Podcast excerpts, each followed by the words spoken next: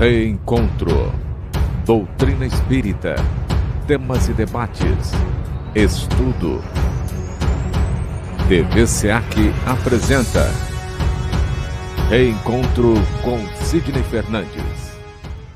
Bom dia, seja bem-vindo. Você que acompanha as transmissões do Centro Espírita Amor e Caridade no Facebook, no YouTube, na nossa página www.radioceac.com.br também na página do Sidney Fernandes, escritor espírita, e também depois eh, do nosso programa você pode acompanhar o nosso programa em uma versão editada no site www.sidneyfernandes.com.br. Eu deixo aqui o meu abraço a todos vocês que estão nos acompanhando, o abraço também do nosso amigo Sérgio Totti. Hoje, dia 3 de junho de 2020, e nós pegamos também um abraço do nosso amigo de sempre, Sidney Fernandes, pronto para mais um programa Reencontro. Seja mais uma vez muito bem-vindo, Sidney. Bom dia, Theo. Bom dia a todos. Muito prazer em estar de volta com vocês aqui. É isso aí, nós estamos prontos para mais um programa Reencontro. Lembrando só para vocês, antes das nossas informações iniciais, que o artigo de hoje, que já se encontra disponível no site do Sidney, no www.sidneyfernandes.com.br, tem por título Comando Invisível. Mas primeiro vamos conversar com o Sidney. Sidney, muitas criações nesse tempo de pandemia, nesse tempo em que você se encontra meio recluso aí na sua residência juntamente com a sua amada esposa? Ah, sem dúvida, Theo. Não paramos de trabalhar. Ontem mesmo é, demos continuidade ao nosso trabalho aqui com mais um livro que está saindo pela SEAC Editora. Nós estamos na temos um já pronto e o outro em fase de revisão e estamos dando continuidade a essa parte literária. E além disso, Theo, você testemunha de que nós continuamos com as nossas lives e também com as entrevistas que nos são feitas. Ontem mesmo colocamos no ar uma entrevista que fizemos com Orson Carrara, lá da cidade de Matão, e ele pediu que eu falasse sobre Richard Simonetti, e muito prazer para mim trabalhar dessa maneira. É claro que a gente gostaria de estar saindo um pouco mais, passeando, mas para o escritor, essa reclusão é até, vamos dizer assim, oportunidade de trabalho. Theo, está tudo bem, estamos trabalhando. O Sérgio é incansável, ele me dá trabalho a toda hora e eu gosto disso. Ele realmente não me dá sossego e quando eu vejo o resultado é muito gratificante. Eu quero de público agradecer ao Sérgio, que é um voluntário do Centro Espírita Amor e Caridade, está dando assim um, uma grande força para nós nesses momentos aí que estamos precisando ainda colocar as nossas palestras é, à distância, através de vídeos, através de gravações. Você ter uma ideia, o Jonatas, que também está dando, fazendo um trabalho maravilhoso, na retaguarda e o Sérgio ajudando. Também teremos o mesmo esquema que a gente vem feito ultimamente no que diz respeito a que você tenha conhecimento de obras espíritas aqui no nosso programa, tanto no Reencontro quanto no Pinga Fogo. Daqui a pouco eu coloco a lista, o Sérgio vai colocar no grupo do WhatsApp também. São 12 livros do Sidney que você pode ter aí no seu e-mail ou no seu WhatsApp é, em formato PDF. Então, durante o programa, quando a gente colocar o e-mail do Sidney na tela, você já anota, manda uma mensagem para ele, escolhe um dos 12 livros que você gostaria de ter e ele vai enviar para você pelo e-mail ou pelo WhatsApp que no momento que a gente colocar o e-mail, vamos colocar também um número de telefone que você pode mandar a mensagem e receber esse arquivo em PDF do livro escolhido por você, do Sidney Fernandes, no seu telefone para você ler, carregar para onde você quiser e fazer a sua leitura. Algumas informações passadas, eu quero primeiramente aqui só mandar um abraço para a Maria de Fátima Martim, Uh, e também a Lucilene Moura Franco Dutra, que nos acompanham ali pelo YouTube. Temos mais pessoas aqui, mas ainda não comentaram, então a gente não tem o nome. Aqui no Facebook nós temos a nossa querida Mônica Tito, ela marcando aqui a Fátima Souza, a Elisete da Silva, a nossa querida Tiese Lopes Pinto também chegando por aqui, a Mônica marcando várias pessoas, a Fabi Cerci, quem mais aqui? Alciete Silva Bezerra, bom dia a todos vocês, Solange e Vasco Oliveira, pessoal legal chegando aqui na nossa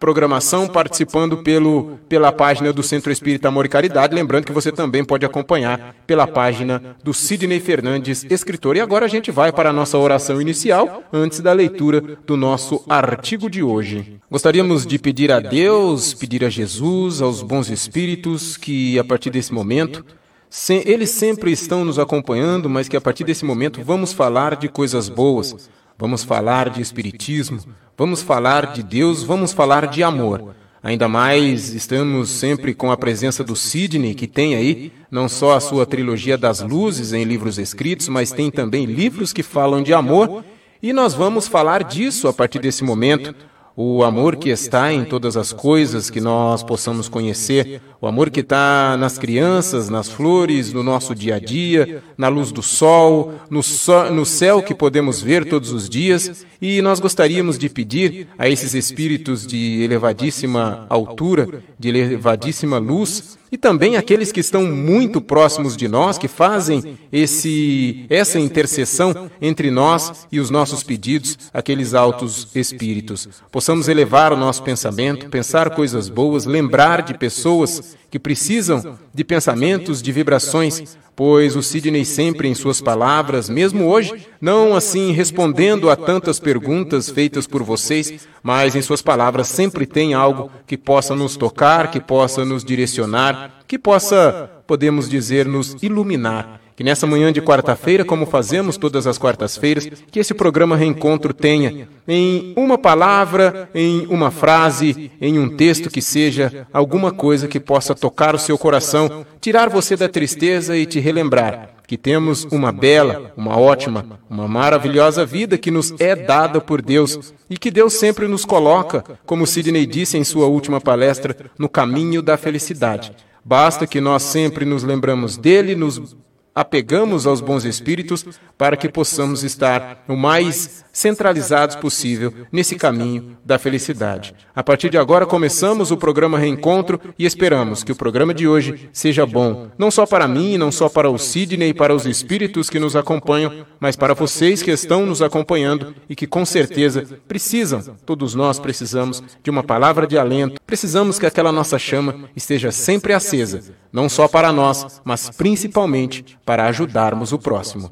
Que o programa de hoje seja bom para todos nós que está entrando no ar mais um programa Reencontro com Sidney Fernandes, Théo Oliveira, Sérgio Totti, toda a equipe do rádio e TV SEAC e também toda a equipe do Centro Espírita Amor e Caridade. E eu termino a minha oração dizendo a você: seja sempre muito bem-vindo. Bom, Sidney, nós temos hoje um artigo por título Comando Invisível. Você tem alguma colocação antes da gente começar a leitura, Sidney? É, na verdade, é um artigo que nos chama a atenção para as coisas de Deus. Nós, nesse momento difícil que estamos passando, às vezes é, não temos uma perfeita noção, é, em virtude da dor, da insegurança, desse instante difícil, nós acabamos por é, não nos lembrar de que tudo está sob o comando de Deus e de que as coisas mesmo desagradáveis que acontecem conosco, não estão se, sem controle. É, tudo o que está acontecendo é, conta com o comando, com o planejamento, com o acompanhamento da espiritualidade. Então, se nós pudéssemos sintetizar esse artigo, Theo, nós poderíamos dizer estamos temos que tomar consciência de que tudo que está acontecendo conosco tem uma finalidade. E o artigo vai falar um pouquinho sobre aquilo que as pessoas chamam de sorte, atribuindo ao tempo, Destino. ao clima, quando na verdade a gente sabe que por trás de tudo isso existe sempre uma mão divina que está acompanhando e nós temos que ter esta certeza sempre para podermos levar adiante a nossa tarefa, a nossa passagem rápida e transitória aqui pela Terra, Theo. Tá certo, Sidney. Só aqui um recadinho do Sérgio pedindo que a gente mande um grande abraço para o Ciro Muniz. Ele é do grupo Pinga Fogo no Telegram e ele é um novo integrante, está nos acompanhando pela primeira vez. Seja bem-vindo, viu, Ciro? É, nós temos esse programa toda quarta-feira às nove da manhã e toda sexta-feira às 15 horas temos o programa Pinga Fogo, programa de perguntas e respostas com o nosso amigo Sidney Fernandes e toda a equipe da Rádio TVCA, que Jonatas, Reginaldo, Theo Oliveira e também o Sérgio Totti. Vamos então à leitura do artigo do Sidney Fernandes de hoje, que tem, como a gente já disse, por título Comando Invisível. O homem impõe e Deus dispõe. Embora este provérbio português seja muito conhecido, o homem ainda não tomou consciência de que é um mero figurante no grande palco da vida, cujo controle está no absoluto inacessível, portanto, ao relativismo humano. Na Batalha de Midway, na Segunda Guerra Mundial, depois do desastre de Pearl Harbor, os americanos estavam perdendo a guerra no Pacífico quando o pêndulo, pêndulo mudou de lado graças ao que os historiadores americanos chamaram de um golpe de sorte inacreditável. No meio do mar, o líder de uma esquadrilha de bombardeiros americanos avistou algo estranho no horizonte um arco-íris gigante passando pelo céu. Era um espectro saindo do dreno de água do destroyer japonês Arashi. Seguindo seu instinto, o piloto americano decidiu acompanhar a rota do navio e aconteceu o milagre que mudou a história daquela batalha.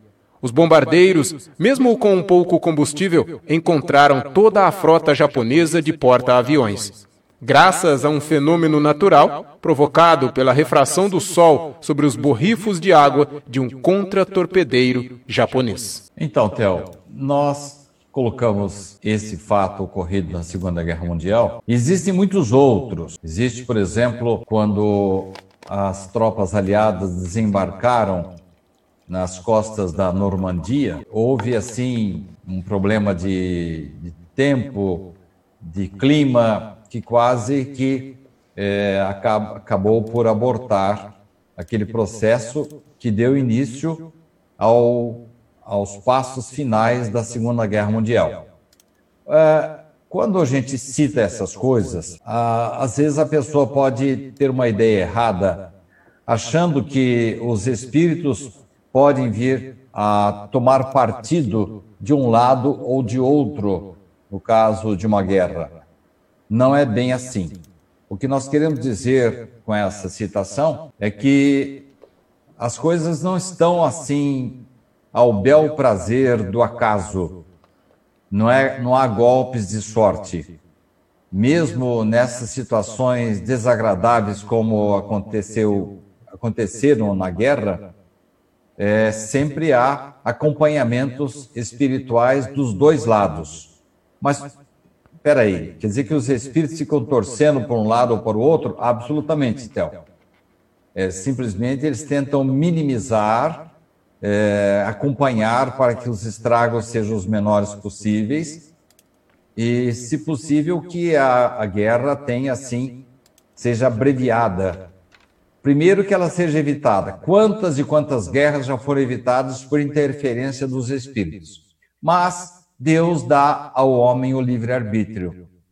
E quando ele se inicia nesses trabalhos desagradáveis, ele é, é acompanhado pela espiritualidade. Agora você vai, vai me perguntar: há espíritos que acabam tomando partido? Sim, há espíritos mais próximos de um lado do outro, mais ligados à Terra, que acabam sim inspirando é, as pessoas que estão trabalhando ali, que estão desenvolvendo aquela atividade. Mas não é apenas é, de um lado. Os, nós temos vários testemunhos, por exemplo, de espíritos que auxiliaram muito Hitler no seu trabalho, na sua atividade. Ele, inclusive, se julgava é, premiado, eleito por esse comando invisível para dominar o mundo. Então, é, nós temos que fazer uma distinção aí entre os espíritos superiores que procuram evitar as guerras, minimizar os estragos, e aqueles mais ligados ao terra a terra, tomam partido da situação, mas que também estão sujeitos injunções divinas através de espíritos superiores. Eles se tornam, às vezes, é, intermediários para que as coisas corram de um jeito ou do outro. Agora, por que, que é assim ou de outro jeito. A espiritualidade sabe o melhor caminho para que as coisas diminuam de gravidade, né? Para que os estragos sejam minimizados. Mas o sentido mesmo dessa citação que eu fiz da Segunda Guerra é exatamente o de que nós não estamos é, ao bel prazer da sorte, do acaso, e muito menos da mudança da temperatura ou do clima. Tudo isso está sob o controle da espiritualidade maior, Theo. Hitler foi alvo de mais de uma dezena de atentados, em grande parte patrocinados por seus generais mais próximos, que queriam o fim da guerra diante das atitudes insanas de seu líder. Safou-se de todos, sendo que de alguns por interferência do tempo ou da temperatura.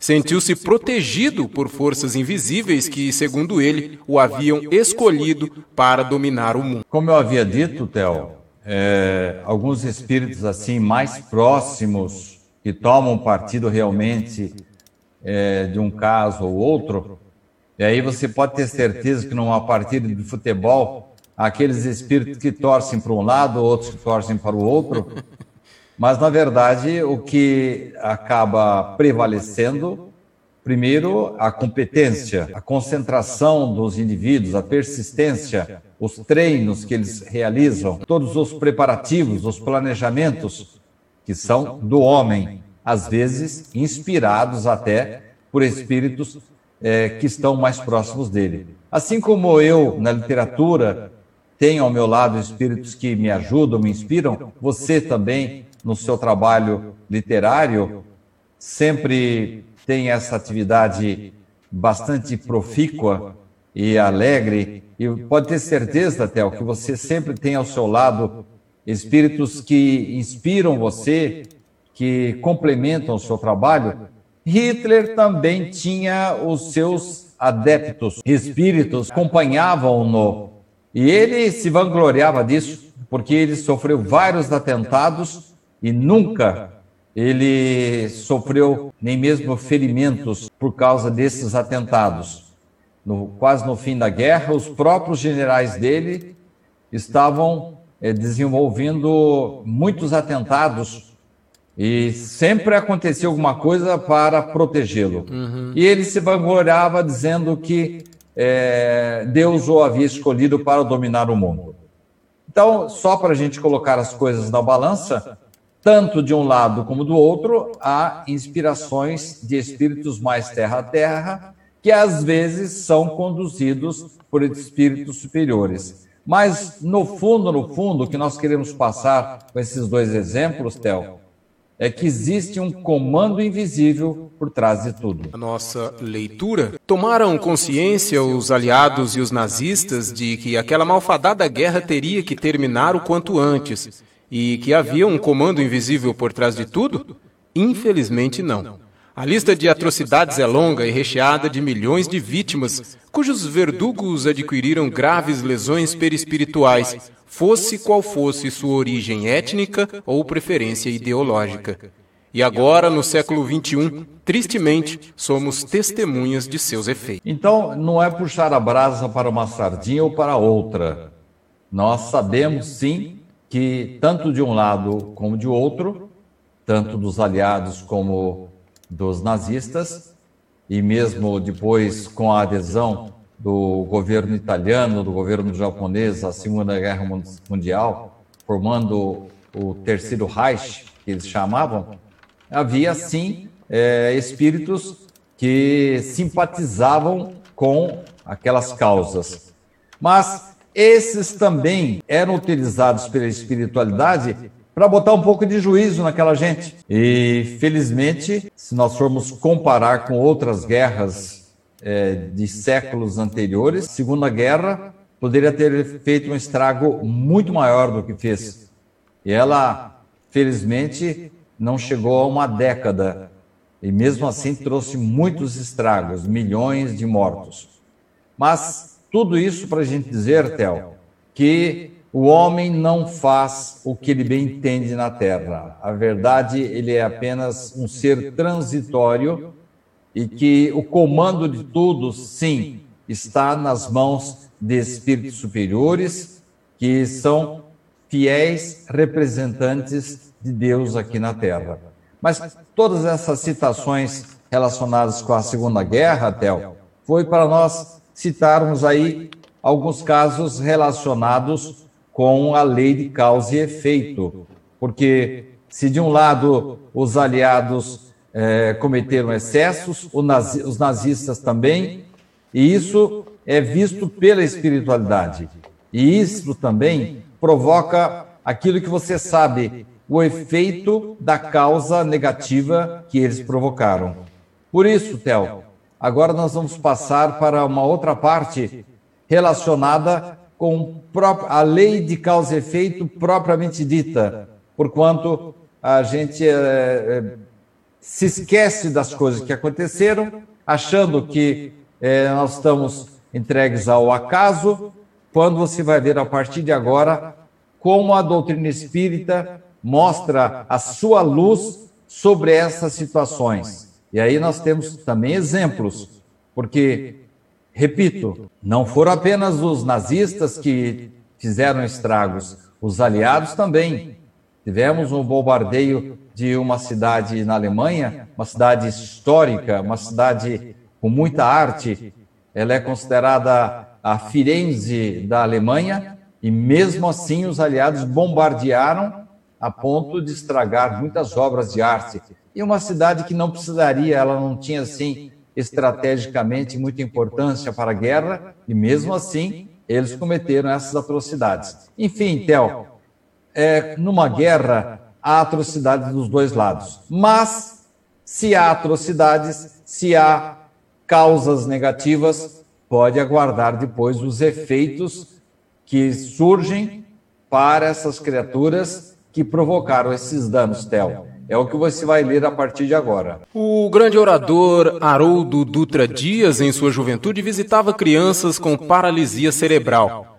Diz ele que, em certa ocasião, amigos muito ligados a Chico Xavier lhe perguntaram a origem daquelas deficiências. Chico, assim, respondeu: Na sua maioria são grandes inteligências que se perverteram sendo que algumas, inclusive, eram recém-egressas do nazismo. Então você vê, Tel, que é, é onde, a que ponto nós queremos chegar no artigo. A questão das consequências que todos nós, independentemente é, do país em que nascemos, da nossa origem étnica, da cor da pele, do estado, do idioma que usamos. Não importa, perante Deus nós somos todos iguais. Você vê os estragos que estão acontecendo agora nos Estados Unidos, é, com pessoas jovens, brancos, saindo às ruas, defendendo é, contra, contra o, o racismo que acomete uma grande parcela do povo americano, tanto dos negros como os, alguns asiáticos, algumas minorias. Você vê que o, os povos começam a se insurgir uhum. contra as tiranias. No passado, se isso acontecesse, é, o estrago seria muito maior, mas os tempos são outros. E as pessoas acabam, sim, por é, ter situações desagradáveis por causa das suas heranças. Nós temos um, um livro que se chama herdeiros de nós mesmos. O que significa essa expressão, Theo? É que nós colhemos aquilo que nós semeamos. E nesse caso, citado pelo orador Haroldo Dutra Dias, mostra um dos ângulos da situação. E eu tenho também uma outra, uma outra passagem relacionada com esse assunto, é, mais ligada às atrocidades cometidas na Idade Média, em que alguns religiosos se achavam é, donos da verdade, representantes de Deus na, Deus na terra, e se utilizavam de, da violência, da tortura, da morte, para punir aqueles que, segundo eles, não acreditavam naquilo que eles acreditavam. É naquela base do ou crê ou morre. É. Essas pessoas que passaram por esse processo, fizeram muita gente sofrer, estão reencarnando agora, Theo. E temos um caso aí no Rio de Janeiro que foi identificado. Esse, esse médico que você vai citar dali a pouco, o doutor Paulo César Fructuoso, ele estava numa instituição de assistência lá do Rio de Janeiro, quando de repente passou uma moça numa situação assim bastante precária, sendo conduzida pela mãe dela numa cadeira de rodas. E ele depois foi atrás, procurou saber os efeitos, ou quais eram os sintomas daquela moça, porque ela não se movimentava, tinha problemas cerebrais, tinha problemas físicos. E aí ele, com a sua pesquisa científica e também sob a orientação dos espíritos, chegou à conclusão de que aquela moça havia sido participante, assim como ele próprio e o próprio espírito mentor que estavam ali, todos eles haviam participado de sessões de tortura na época das perseguições religiosas da Idade Média. Aquela moça estava ainda numa situação bastante precária. Dr. Paulo, que inclusive publicamente disse, é, eu também participei desses processos. Só que ele e o mentor espiritual dele já haviam superado essa fase pelo bem que eles estavam fazendo para a humanidade. E aquela moça que estava ali passando estava nesse processo ainda, vamos dizer, de resgate dos, das suas últimas culpas em processos de é, tortura de que ela havia participado. Então, Theo, nada fica é, sem um efeito. Tudo aquilo que nós é, semeamos, que nós plantamos, mais cedo ou mais tarde, nós vamos colher. Quais seriam as causas pregressas de, dos casos de microcefalia que afetaram milhares de crianças brasileiras?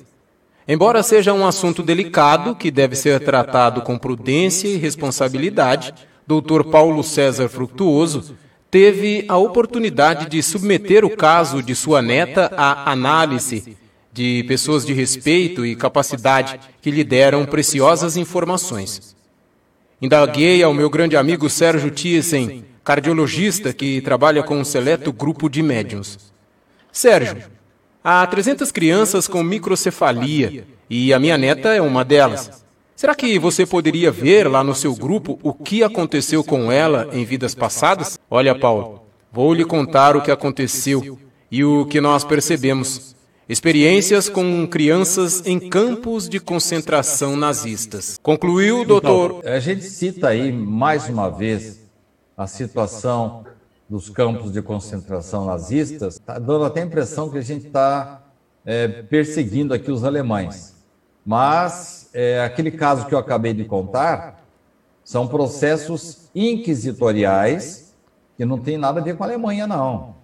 Embora lá tivéssemos tido alguns problemas, é, o foco da Inquisição foi em outros países do centro da Europa, embora a Alemanha faça parte da Europa também.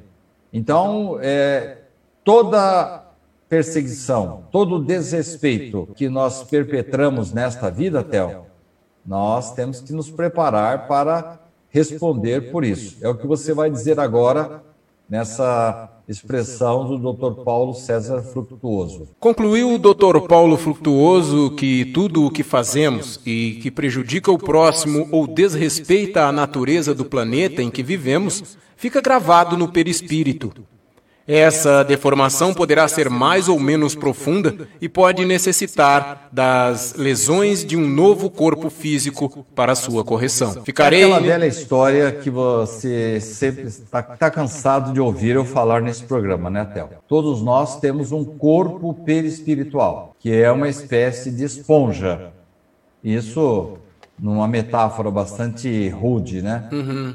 Agora, é como se fosse realmente é um, um computador. Provavelmente nós não sabemos como é o processo, mas é alguma coisa que vai gravando tudo que acontece de bom, de mal, tudo que acontece na nossa vida. E dizem os entendidos, Richard falava muito sobre isso, irmão Jacó falou disso na sua experiência no livro Voltei. Quando nós morremos, Theo, parece que passa um filme na nossa frente. E esse processo pode ser disparado até num processo de quase morte, em que o indivíduo quase morre, mas volta, ou mesmo, não sei se você se lembra, Théo, de um caso de um jogador de futebol, ele sofreu, é, ele foi atingido por um raio em pleno, em pleno campo de futebol. E sabe-se lá como que esse rapaz não morreu, porque a descarga elétrica de um raio é absurda, ela, ela faz um estrago danado. Uhum. Pois bem, esse rapaz sobreviveu não sei se ele estava com o pé aterrado, ou se não havia chegado a hora dele mesmo, se ele contou com a proteção da espiritualidade. A verdade é que ele ficou muito zonzo e ele quase morreu e voltou. E o repórter em seguida o entrevistou quando terminou o jogo. O que, que você pensou naquele momento? perguntou o repórter para esse jogador que tinha literalmente sido atingido por um raio. Olha, passou o filme da minha vida na minha frente. Então, dizem os entendidos, Richard Simonetti falava muito sobre isso, que no momento em que nós quase morremos, passamos por um perigo, perigo muito sério, ou passamos por uma experiência de quase morte, ou quando morremos mesmo, passa pela nossa frente o filme da nossa vida. Alguns descrevem como se fosse um álbum de fotografias, sabe daqueles antigos?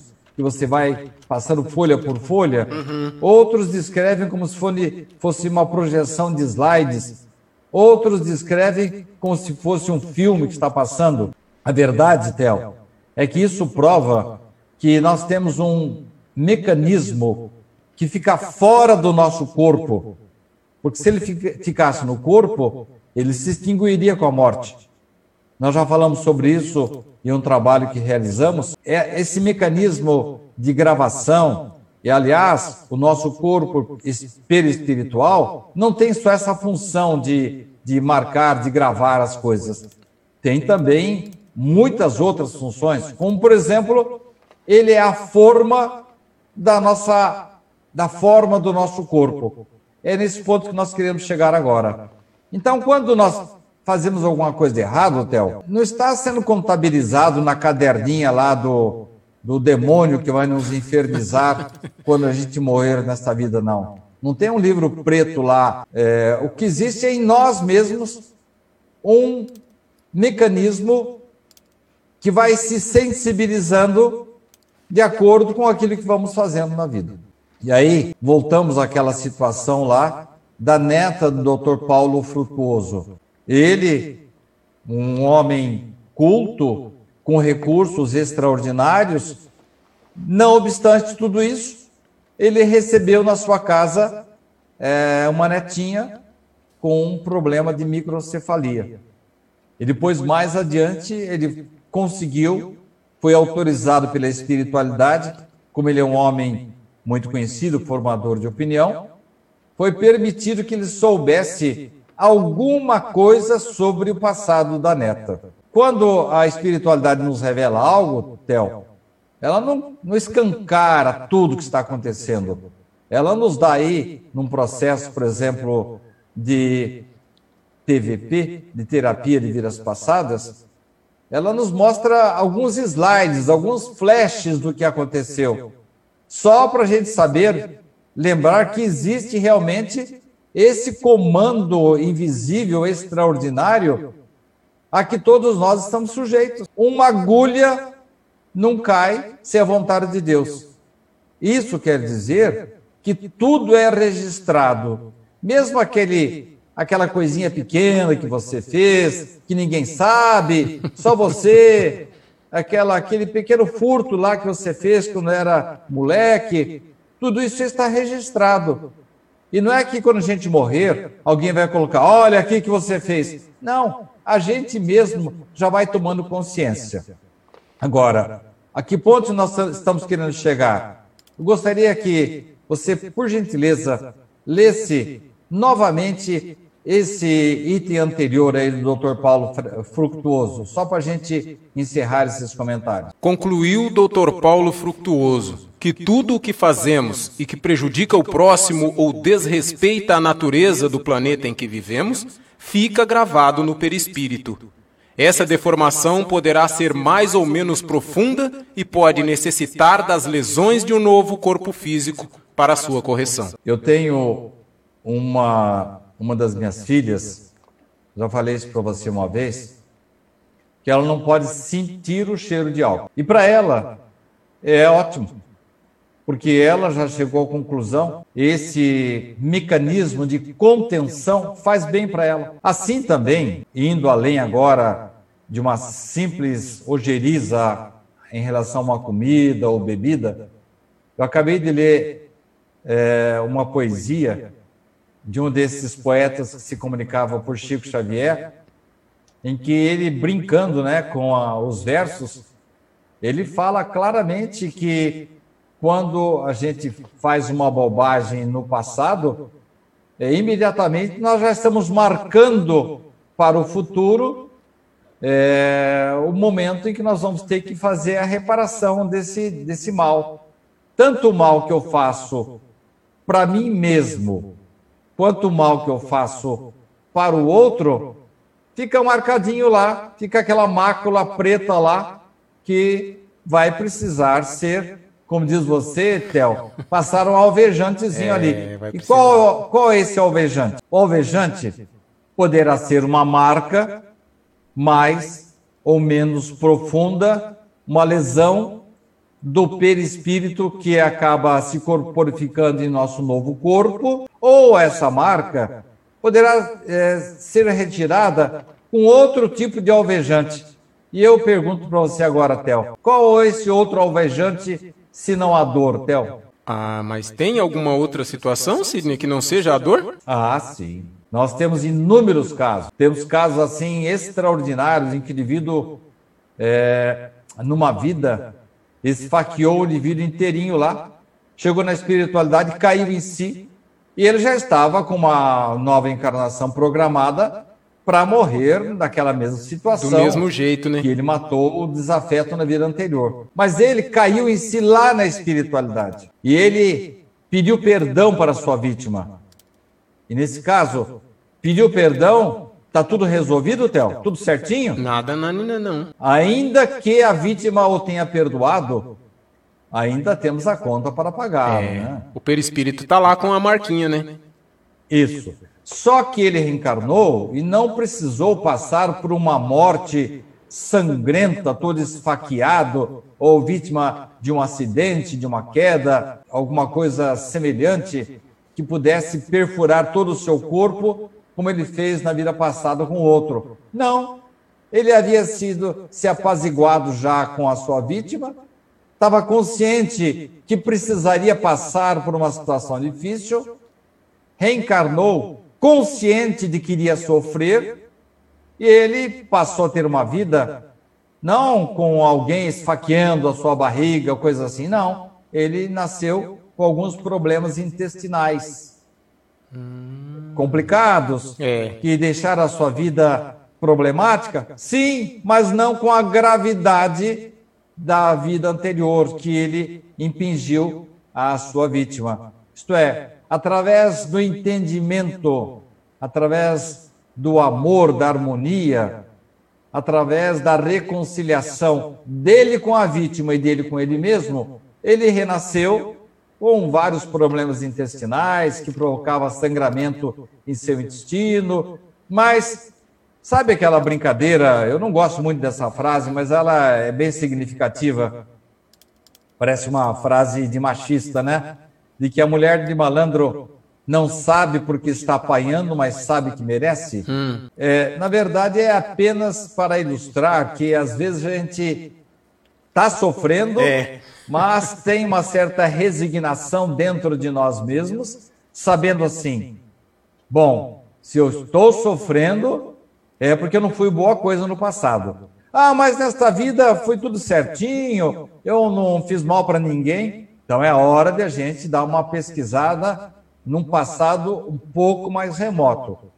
Espírita tem a mania de dizer que tudo que acontece nessa vida é por causa de vida anterior. Não é assim. Não é bem assim. Muita coisa a gente arranja sarna para se coçar nesta vida mesmo.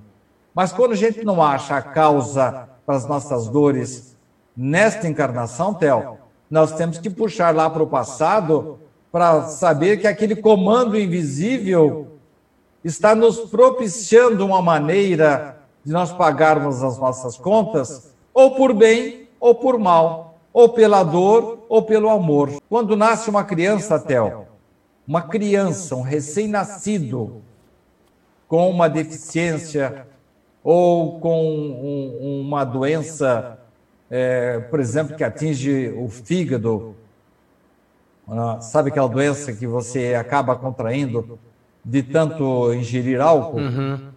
Cirrose, né? É, às vezes o indivíduo bebe até os 110 anos de idade e não, e não tem é. reflexo nenhum. Mas ele vai para a espiritualidade com o fígado em pandarecos. É. E aí é, nasce uma criancinha com cirrose, a gente fala, ó, oh, que judiação, tão pequenininho, Deus será que errou na vida dela? Houve injustiça? É, enfim, aí a gente é obrigado a procurar no passado o que, que aprontamos no passado, se nós não fizermos parte daquele tribunal inquisitorial, se nós não, se nós não fomos um, um aliado da Segunda Guerra Mundial que foi cruel, ou mesmo um nazista que participou do extermínio de milhões de pessoas, nós temos que procurar a causa das nossas dores, porque nada, nada que acontece em nossa vida, Theo, não tem uh, o condão da justiça. Nós somente recebemos em nossas vidas o reflexo daquilo que provocamos. Ninguém sofre sem merecer, Theo. É só uma pergunta em cima de tudo isso que a gente já falou até agora, pegando lá em cima sobre os nazistas, sobre o Hitler, sobre a guerra, aí você passou pelo fato de a pessoa, que nem esse caso, se a pessoa matou uma pessoa esfaqueada, ela morreria também por uma morte violenta, mas em decorrência dessa, desse perdão na espiritualidade, ela volta e consegue, sei lá, diminuir isso, mas para um certo problema dentro dela. Quando a gente vê uma família em que as outras pessoas, aos olhos de quem vê normalmente, materialmente, são boas e tem ali uma pessoa, como você disse, uma criança com um certo problema mental ou algum outro tipo de problema em que requer mais atenção de toda a família. Aí minha pergunta vem em cima do quê? Se eu particularmente estou bem, aquela criança veio para minha família, isso também é um jeito de eu pagar alguma coisa cuidando daquela criança e também ela pagando com aquele problema que ela tem? Eu também posso pagar alguma coisa de uma vida passada ou algum débito dessa maneira? No caso do Dr. Paulo Fructuoso, ele recebeu na sua casa uma neta que tinha ligações lá com os tribunais inquisitórios. Mas ele também tinha ligação com aquela período de inquisição. E Deus deu a ele a oportunidade de pagar as suas contas através da medicina. Ele salvou muitas vidas. Ele trouxe uma, ele até hoje traz muitos benefícios para inúmeras pessoas.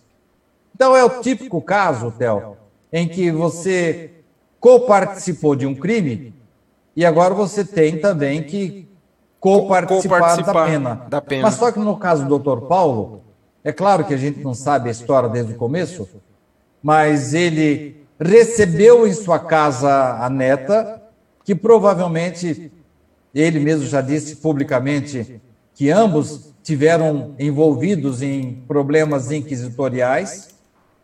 Então, ele recebeu em sua casa uma neta que teve um problema nazista e ele problemas inquisitoriais, e ele é, acolheu a neta porque ele tem culpa em cartório também. Então, ele vai ajudar a minimizar os efeitos da microcefalia na sua neta. Mas ele já vem realizando, desde a sua juventude, um trabalho extraordinário na medicina, ajudando, salvando vidas Ora, Theo, esta é a maneira melhor de acertarmos nossas contas perante a justiça divina, perante nós mesmos. É aquele tal alvejante que você fala sempre. Uhum. Quando eu faço o bem, quando eu persisto na caridade, quando eu promovo a minha transformação moral, Theo, os efeitos das causas que eu provoquei em vidas anteriores, eles são amenizados. Ele, você já viu um bombeiro, às vezes, é, ele faz um círculo assim e depois coloca fogo para que o fogo combata o fogo que está vindo para extinguir o incêndio? É. é mais ou menos isso. Ele se utiliza da medicina, do bem que ele faz para a humanidade, para combater o gesto que podia lhe trazer muitos problemas. Não se safou de tudo, porque ele recebeu na sua casa uma netinha com problemas. Mas poderia ser muito pior. Ele poderia não ter condições financeiras para dar conforto para sua nora, para a sua netinha, e ele continua trabalhando em favor da humanidade. Agora, há casos também, Theo, em que a família não, não cometeu nenhum problema, não. Eu tenho aí um caso, que um artigo que eu conto de uma família lá do sul do, do país, em que um jovem nasceu é, surdo e mudo, a família inteira tudo normal, só ele que não. E eu depois tive a comprovação. Inclusive, ele trabalha no Uber, lá no. Ele trabalhava no Uber, lá no Sul, mas ele fez um trabalho tão bom que acabou recebendo uma bolsa de estudos. Hoje ele é advogado, esse, uhum. esse rapaz. Mesmo sendo surdo e mudo. E no depoimento do chefe da família, todos da casa eram normais, mas eles abriram as portas do lar deles para acolher aquele espírito. Você já viu aquela expressão de alguns adolescentes? fala assim para o pai e para a mãe: Eu não pedi para nascer. Já ouviu isso? Então? Já, já. Pediu? Pediu e muito, como você disse. Pediu muito. Pediu pelo amor de Deus para nascer naquela família, porque era uma família equilibrada e ele teria melhores condições de fazer o seu ajuste de contas perante ele mesmo. E foi o que aconteceu com essa família. Seria uma ovelha negra na família, mas não, foi acolhido, abraçado pela família, ele se esforçou, foi trabalhar no Uber, conseguiu a bolsa de estudos, hoje é um advogado, trabalhando normalmente. Enfim, Theo, não foi assim. Aquela família não tinha nenhuma conta para acertar, mas abriu as suas portas, tanto do lar como do coração, para receber aquele espírito endividado. Tem aqui uma pergunta da Hilda Cardoso, que nos acompanha pelo YouTube, mas eu vou só encerrar aqui o nosso artigo esse último trecho e depois que você fizer os comentários aí, faltam aí alguns minutos para o final do programa, mas acho que dá tempo de responder a pergunta dela. Ficarei nesse encerramento com o texto de José Mauro Progiante. Apesar do abismo tecnológico entre o homem das cavernas e o homem atual, ainda há muito desconhecimento sobre a origem das doenças e como obter saúde. Assim como em outros campos, nesse, a humanidade ainda está por completar o primeiro passo, que é o da humildade, o do reconhecimento de que quase nada sabemos, de que nos debatemos numa gota de um enorme oceano de conhecimento. José Mauro Progiante é um dos meus revisores. E esse trecho que você leu faz parte do prefácio do meu livro, que se tudo correr bem, sairá neste ano ainda. É a continuação do Dr. Galton. Ele vai se chamar. É, o primeiro chamou-se Dr. Galton, é, e nós falávamos ali do passado, né? Uhum. O reparador de passados. Este vai se chamar Dr. Galton, o construtor de futuros. Esse trecho que você leu é o prefácio que José Mauro escreveu para mim neste novo livro que vai sair, se tudo correr bem, se Deus quiser, neste ano ainda. Mas você vê, Theo, a análise que ele faz de que nós ainda estamos distantes para saber a origem das doenças, das, das deficiências, e não sabemos exatamente como obter saúde ainda. E aí, Theo, a gente é obrigado a correlacionar o artigo que escrevemos aí do Comune Invisível com a situação atual, porque o mundo está passando. E a gente tem que entender que está tudo sob controle. Embora aparentemente estejamos aí no mar revolto, longe ainda do Porto Seguro, tudo tem a sua causa e mais cedo ou mais tarde vai se ajustar e nenhum mal que qualquer pessoa esteja passando, pelo qual as pessoas estão passando, são injustos. Nós estamos, a humanidade nesse momento, está colhendo aquilo que ela semeou, Theo. Tá certo, Sidney. Então, esse artigo você encontra no site www.sidneyfernandes.com.br. Essa versão que a gente traz aqui para o programa é uma versão em que o Sidney faz um resumo para a gente poder discutir ela dentro de um minuto, mas lá no site você encontra a versão integral do artigo Comando Invisível. Sidney, temos aqui, acho que ainda dá tempo de fazer a pergunta dela para você responder, a Hilda Cardoso. Ela nos acompanha pelo YouTube. Muito obrigado a vocês que nos acompanham. Ela pergunta assim: as brigas entre irmãos por causa de ciúme dos pais são causas espirituais e desde já ela agradece a sua resposta. Geralmente são, viu, Hilda? São espíritos que combinaram de nascer na mesma casa, mas uma coisa é a gente planejar lá na espiritualidade que vai se dar bem com os desafetos. Outra coisa é conviver com eles. Então, de vez em quando, a gente perde a paciência e acaba é, assumindo ogerizas, a falta de harmonia com outras pessoas oriundas do passado. Mas nós temos que entender uma coisa: Deus não é sádico de colocar na mesma casa pessoas que não têm absolutamente nenhuma possibilidade de reconciliação. Esses irmãos que não estão se dando bem comprometeram-se a se ajustar. E agora parece que se esqueceram dessa promessa. Mas nós temos condição, sim, Hilda, de superar essas desavenças e sair dessa vida melhor do que chegamos. Temos aqui também um comentário é, no, no nosso Facebook, Sidney, onde a nossa amiga Silvia Regina diz assim: Por isso, tamanha importância o esquecimento em nova encarnação. Ela diz que não seria nada fácil saber que já fizemos mal ao outro. E a Solange pergunta: nascer em uma família mau caráter, sem amor ao próximo, será pagar algum débito do passado? Geralmente as famílias se atraem.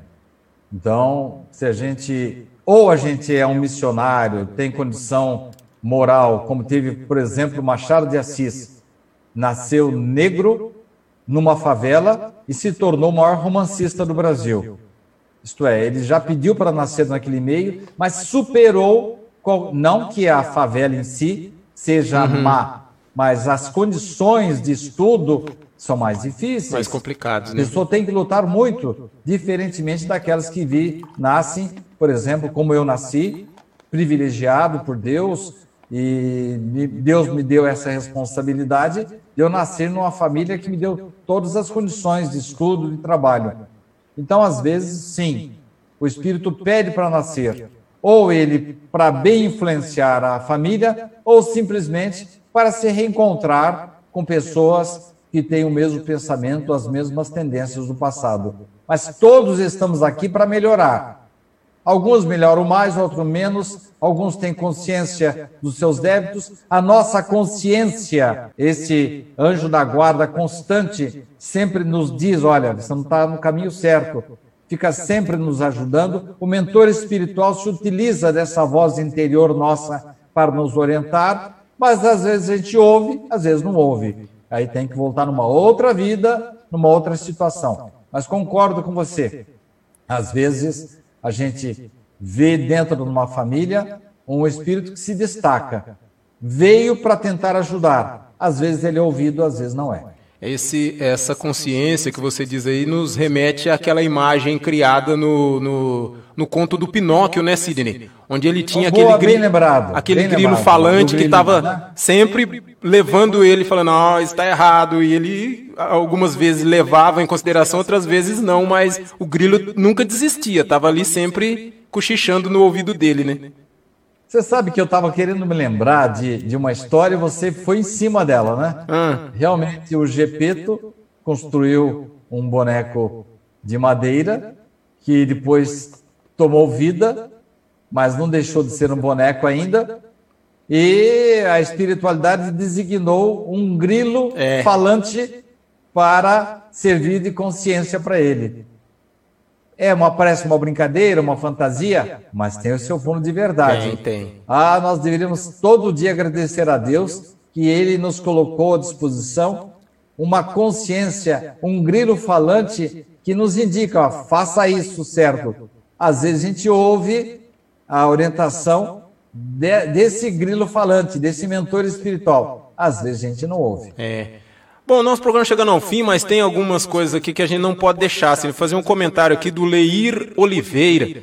Ele disse que frequentou como acompanhante da avó dele o centro espírita entre 8 e 10 anos de idade. Ele disse que tem boas lembranças. E pela foto que eu estou vendo aqui, ele já é bem senhor já, então faz muito tempo que ele segue aí, que ele esteve aqui no centro espírita.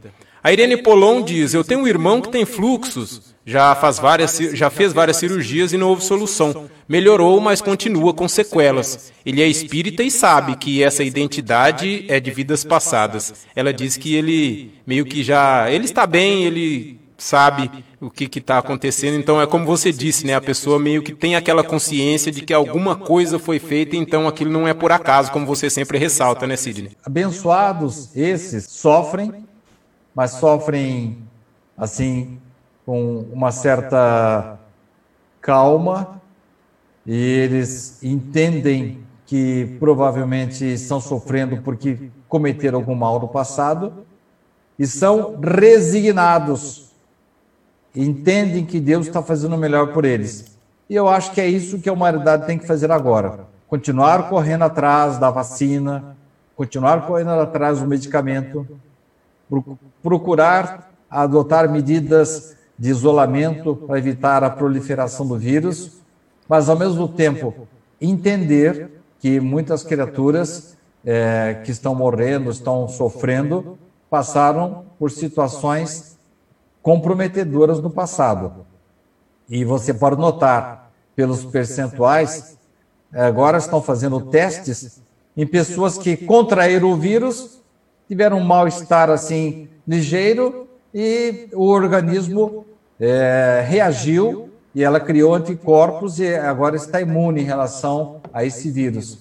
Pois bem, nós temos que entender que quando a gente tem uma mancha muito grande no perispírito, nós estamos vulneráveis, tanto ao vírus, como a uma bala perdida, como a um acidente, enfim é necessário ter muita precaução.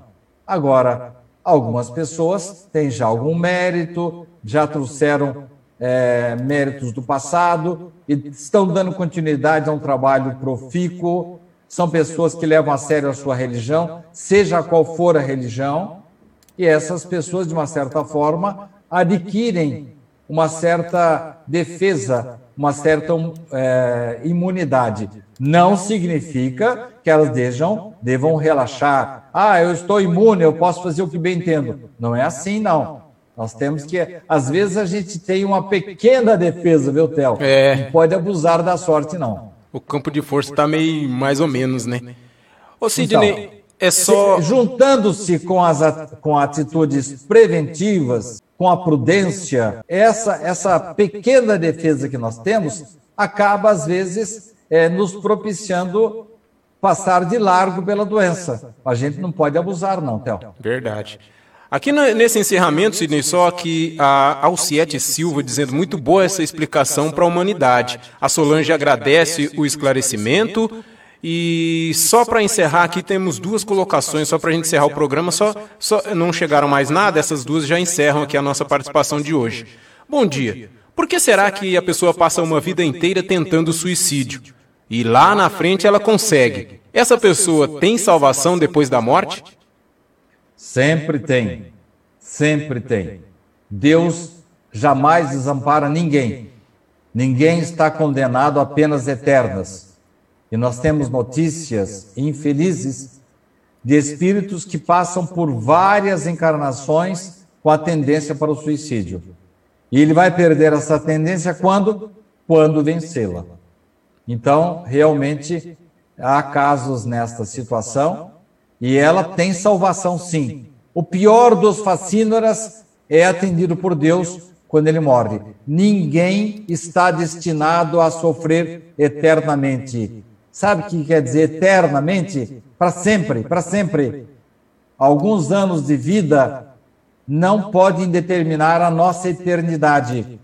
Nós vamos pagar por aquilo que fizemos. Nós contraímos um débito perante a nossa consciência.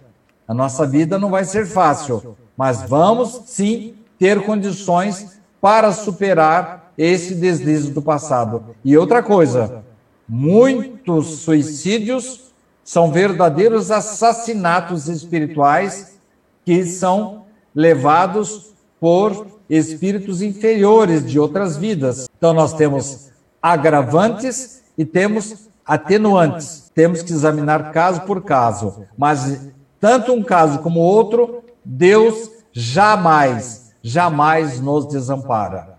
Jesus trouxe-nos o Pai misericordioso, diferente daquele Pai vingativo que Moisés nos trouxe. Jesus chamava Deus de Pai, e todo pai cuida do seu filho, mesmo que ele erre muito. Tem aqui só uma última colocação. Eu acredito que a Michele Pereira de Souza começou a nos acompanhar já um pouco com o programa adiantado e ela pergunta. É, até indico a ela depois dar uma olhada nessa reprise ou acessar o site do Sidney, www.sidneyfernandes.com.br, para ver o programa editado. É, ela pergunta, Sidney, essa para encerrar o nosso programa: será que trazemos karma de outras vidas? Sim, mas temos que tomar cuidado com o que fazemos nesta vida para não aumentar, né? tem mania de dizer que tudo é do passado, tudo é do passado. É, pode ser do passado, sim. Pode ser da semana passada. É, Besteira que eu fiz e agora estou pagando. Ou na minha juventude, ou na minha infância. Mas quando não encontramos a explicação, a causa para as dores nesta vida, aí somos obrigados a ver no passado. E é o grande consolo da doutrina espírita, que nos oferece explicação para as deficiências, para as dores, para as doenças kármicas que trazemos lá do passado remoto e agora acabam estourando nesta vida. Certo. Chegamos ao fim de mais um programa Reencontro. Hoje nós fizemos a leitura do artigo de Sidney Fernandes por título Comando Invisível, que você encontra no site do Sidney. E depois teremos também esse programa editado, eh, postado lá pelo nosso amigo Sérgio Totti. Eu me despeço, já faço convite a vocês que na próxima sexta-feira acompanhem o nosso programa Pinga Fogo a partir das 15 horas, onde o Sidney responde suas perguntas. Nós fazemos o convite também a todos que nos acompanharam, principalmente aqui a nossa amiga Michele Pereira de Souza, possa acompanhar, fazer mais perguntas para o Sidney responder. E como nós sempre encerramos o nosso programa, o Sidney com suas considerações finais e deixando aí uma palavra para essa semana que segue até o nosso próximo encontro para os nossos amigos, principalmente nesse tempo em que estão as coisas difíceis e estão um pouco demorando a se amainarem, mas elas acontecerão com toda certeza porque os bons espíritos olham por nós, né, Sidney? Bem, eu quero fazer duas citações. Uma que eu recebi agora de São José do Rio Preto, pedindo mais detalhes sobre o artigo Comando Invisível, lá do nosso amigo Fernando Martins Rossiti, que publica nossos artigos no site de Kardec. E também a Solange e Vasco, que me pede o livro Herdeiro de Nós Mesmos. Daqui a pouco, assim que terminar o programa, Solange, eu estarei mandando para você. Então eu, eu vou me despedir, mas eu quero que você faça a oração, Theo. Você é, tem todo esse condão de comunicar-se bem com as pessoas. Eu já falei demais hoje e eu me despeço agradecendo a todos, a você, Theo, a retaguarda do Sérgio, a todos aqueles que prestigiam as nossas lives, o nosso site e estão conosco no programa. Muito obrigado a todos, que Deus nos abençoe e tenhamos uma boa semana. E eu volto para você, Tel, para você fazer o encerramento com a sua oração que todo mundo gosta de ouvir, Tel. Queremos, a partir desse momento, agradecer a Deus, agradecer a Jesus, aos bons espíritos que intuíram não só ao Sidney, mas a você que nos acompanha com a sua pergunta, a sua dúvida, ou apenas é, te lembraram que temos uma conversa amiga nessa quarta-feira, todas as quartas-feiras às nove da manhã, para que você viesse, nos acompanhasse. Se não participou fazendo sua pergunta, mas esteve nos acompanhando, como tivemos aí o depoimento de um amigo que acompanhou o nosso programa pela primeira vez, que há três anos que é espírita e que gosta muito de ouvir falar do espiritismo, pois o espiritismo nada mais é do que falar de amor, falar do bem ao próximo. E, claro, estamos aqui para aprender a amar, aprender a não errar mais ou errar menos e estar sempre preocupados com o bem-estar comum de todos não só dos nossos parentes que conosco moram na mesma casa, mas os que moram no mesmo bairro, na mesma cidade, pois enfim, moramos todos no mesmo planeta e fazemos parte de um mundo espiritual que é único. Então, que nessa quarta-feira possamos seguir com nossa vibração, pensando bem, tentando fazer o bem para as pessoas e fazer o bem muitas vezes não precisa, como Sidney sempre lembra, sair da sua casa ou até, se puder, ir à casa de outra pessoa. Mas uma ligação, uma lembrança, uma oração, isso já faz grande diferença na vida das pessoas. Um carinho em um parente próximo, olhar com mais amor para as coisas da vida, isso nos ajuda e muito a enfrentarmos principalmente esse momento em que estamos. E não nos esqueçamos de orar por aquelas pessoas que nesse momento estão num leito de hospital Muitas vezes algumas estão em coma, mas o seu espírito está ainda é, consciente do que está acontecendo. Então pensemos nessas pessoas com carinho e vibremos para que essa nossa situação passe, para que voltemos a poder nos encontrar e com toda a segurança, com tudo aquilo que pede novamente a nossa saúde, possamos apertar a mão ou até abraçar os nossos amigos que de há muito nós não encontramos.